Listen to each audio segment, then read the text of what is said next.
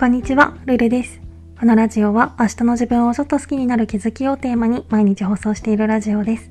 私なりの心地よい暮らしのコツや日常での気づきをお話ししています。もしよろしければフォロー、コメントなどお待ちしております。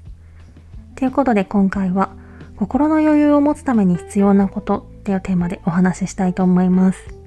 私たちって一括りにしていいのかわからないけど、繊細な傾向にある人が毎日ある程度ストレスフリーに過ごしていくためには、シンプルに心の余裕を持つっていうことが、まず第一条件として挙げられるんじゃないかなと思っていて、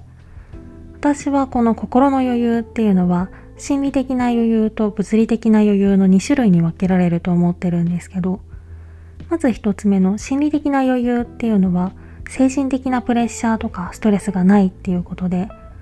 例えば仕事の責任がすごく重くて、いつもミスが怖くてそれにとらわれてしまってるとか、これはまさに前職時代の私なんですけど、あとは人間関係がドロドロで、いつも周りに必要以上に気を使わないといけないとか、パワハラされてるとかいじめられてるとか、そういう場合はもちろん精神的に大きなストレスがかかりますよね。そして二つ目の物理的な余裕。これはタイムプレッシャーがないとか仕事が多すぎないとかそういう物理的なキャパに関することが挙げられるかなと思っていて例えばこれも私の前職時代の話で私は航空会社で客室乗務員をしていたんですけどたまに一つ前の便がちょっと遅れたりするとその分ちょっとこっちにしわ寄せが来るっていうかそういうと言い方は悪いかもしれないけど例えば本来30分でできる作業を少しでも遅れを取り戻すために20分、下手したら10分とかでとにかく早くっていう空気があって、私はそれがすごい精神的苦痛だったんですよね。で、速さを求められるだけだったらまだしも、ミスするとそのミスの内容によっては電車に通達が行くとか、下手したらニュースになるみたいな、そういうプレッシャーもあったりして、まあ、この例は物理的なプレッシャーと心理的なプレッシャーの両方が入ったものかなって思うんですけど、そうやってせかされることがないとか、あと仕事量はもうそのままですよね。定時にもちろんお昼休みを返上することもなく余裕を持って終えられてっていう。このラジオを聴いてくださってる方の多くは仕事が結構人生っていうか毎日の中心になるかなと思って仕事を例に今挙げてみたんですけど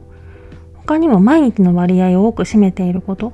例えば家事とか育児とかもそうだろうし家族のお世話をしている場合はそれもそうだろうしとにかく自分の毎日で心理的な負担と物理的な負担になってることがないかなっていうことをまずは探してみて、